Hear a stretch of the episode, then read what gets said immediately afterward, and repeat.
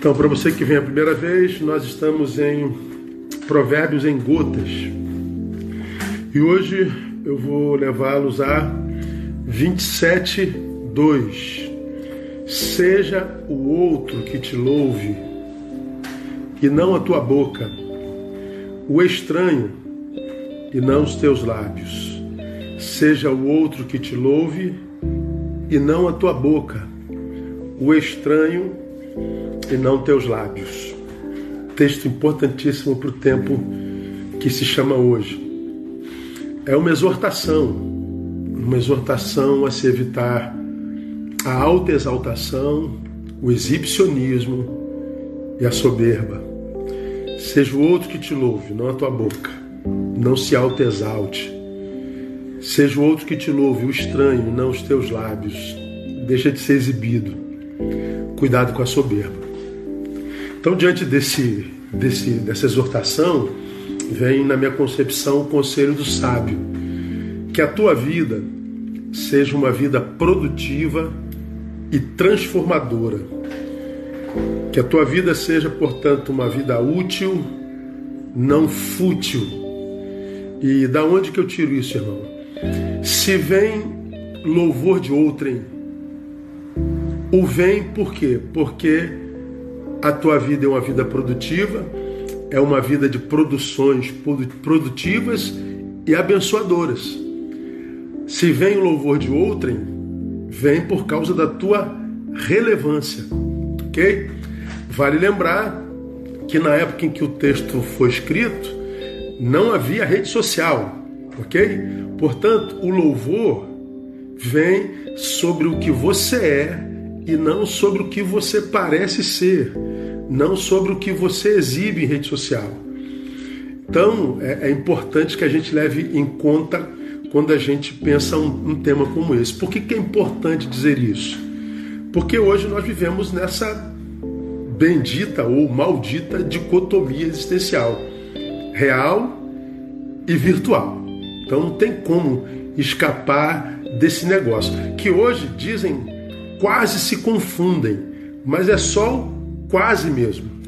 Uma é a vida virtual, outra é a vida real. E aqueles que começam a confundir isso é porque já adoeceram na sua existência na verdade. A virtualidade, que é onde a gente parece ser, é, sequestrou aquilo que você é de fato de verdade. Por quê? Porque no virtual eu revelo o que quero que vocês acreditem que eu seja.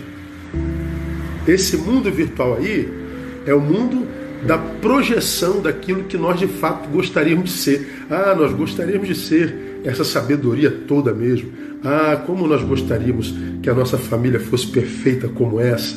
Como que nós gostaríamos que os nossos filhos fossem assim tão inteligentes, tão comportados? Ah, como nós gostaríamos de sermos tão santos de fato de verdade. Ah, como nós gostaríamos de sermos tão bonzinhos, tão preocupados com os pobres a ponto de tirar o nosso sono. Pois é, mas isso tudo é personagem.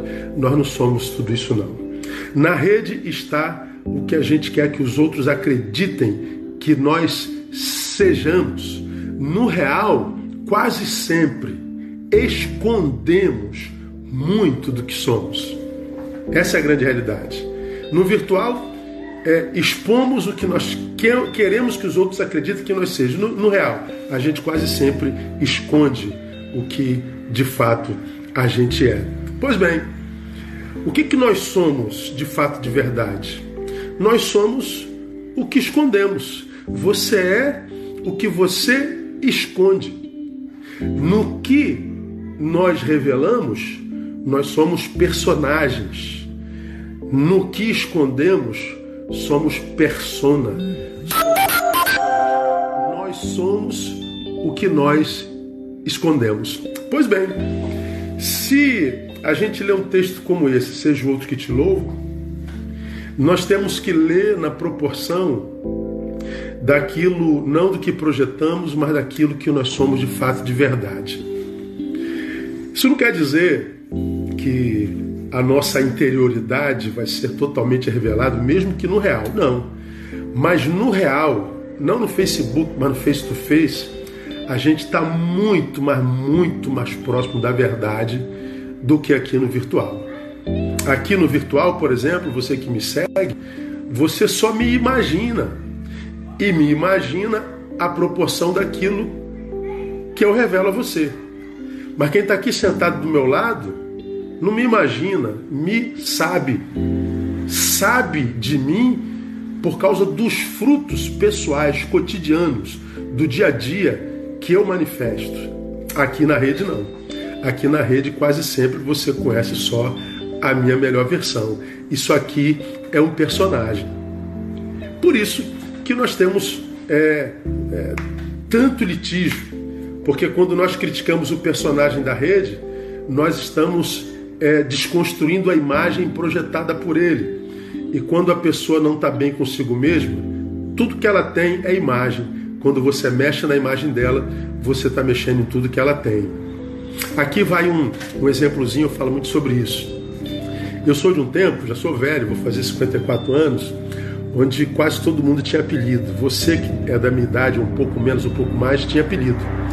Então todo, todo, todo, todo neguinho era chamado de neguinho, todo gordinho era balofo, é, bolão, todo orelhudo era dumbo, todo mundo tinha apelido. E não era problema para ninguém. Até hoje eu e você conhecemos amigos só pelo apelido. E ser chamado pelo apelido não era problema nenhum. Representava até intimidade. Hoje, o menino, se for chamado pelo apelido, é bullying. O menino deprime, o menino se corta, o menino não quer mais viver. Por que, que naquela época apelido não era problema e agora é? Porque naquela época os que tinham apelido tinham direito à rua, viviam infância de verdade, trazem até hoje no corpo as marcas da infância, estão cheios de cicatriz, cheio de corte, cheio de ponto. A criança tinha infância, de modo que a imagem não tinha importância. Hoje a criança não tem direito à rua, ele vive na rede, ele vive no celular, ele vive na virtualidade. Portanto, ele não traz no seu corpo as marcas da sua infância. Então, tudo que ele tem é imagem. Toca ali na imagem, acabou com o sujeito, desconstruiu o que ele é. Portanto, ele é muito mais frágil não é? a antagonismos e a dores. Por quê? Porque nós vivemos no mundo de personagens. Por isso, quando a gente toca na imagem de alguém na rede, litígio, porque está tocando em tudo que ele é. Bom, quem nunca se esquece do que esconde, nunca se soberbece. Quem nunca se esquece do que esconde, nunca se autoexalta, nunca se exibe. Por quê? Porque ele sabe que a exaltação, mesmo que venha do outro, vem por causa daquilo que a gente é, externaliza e não daquilo que a gente esconde. Mas como a gente tem consciência do que a gente esconde, a gente nunca vai se ensoberbecer do aplauso que vem a partir das nossas projeções. Portanto, exibicionismo se dá porque esquecemos do que escondendo, escondemos. Só se exibe quem se esquece do que se esconde. Dá para entender isso? Todo exibicionismo, todo, portanto, é produto do personagem. Esse texto está dizendo: seja o outro que te louve mas que Ele te louve não por causa da tua capacidade de vender uma imagem daquilo que você quer ser e não é, mas por causa daquilo que você é de fato de verdade, por causa da tua relevância, por causa da realidade útil que marca a tua existência. Lamentavelmente, a rede se tornou um lugar de fuga, um lugar de fugitivos.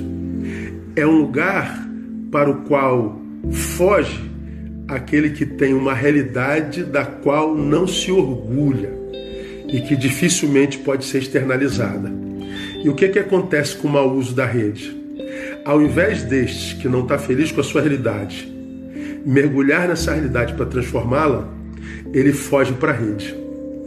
E quem foge para a rede jamais consegue mudar a realidade. Pois bem, se não muda a realidade, porque fugiu, se recebe aplauso, se recebe elogio, se recebe like, se recebe exaltação, recebe tudo isso em função da projeção mentirosa que produziu. E não é desse aplauso que o texto fala. O texto fala de um aplauso que nos é ofertado por causa da nossa relevância, da nossa capacidade de ser sal, da nossa capacidade de ser luz, da nossa capacidade de influenciar e transformar, e não por causa da nossa capacidade de maquiar realidades e de produzir projeções nem sempre é, é, cercada de verdade. Então, meu irmão, esse texto nos chama a um mergulho na realidade, a um retiro do lugar de fuga, a um retiro do campo dos fugitivos, a uma consideração séria, a, a, a, a, se pensar o grau de dicotomia existencial que a gente vive, que a gente não se permita se ver sequestrado pelo personagem e, portanto, impedido de viver a realidade. Aquela realidade que Deus esperou que nós vivêssemos. Porque naquilo que a gente torna público, nós somos personagens. Naquilo que a gente esconde, nós somos personas. E é da persona, da pessoa, que Deus espera ver aplauso, ver reconhecimento. Que Deus nos abençoe, nos dê a graça de viver isso de fato de verdade. Beijo!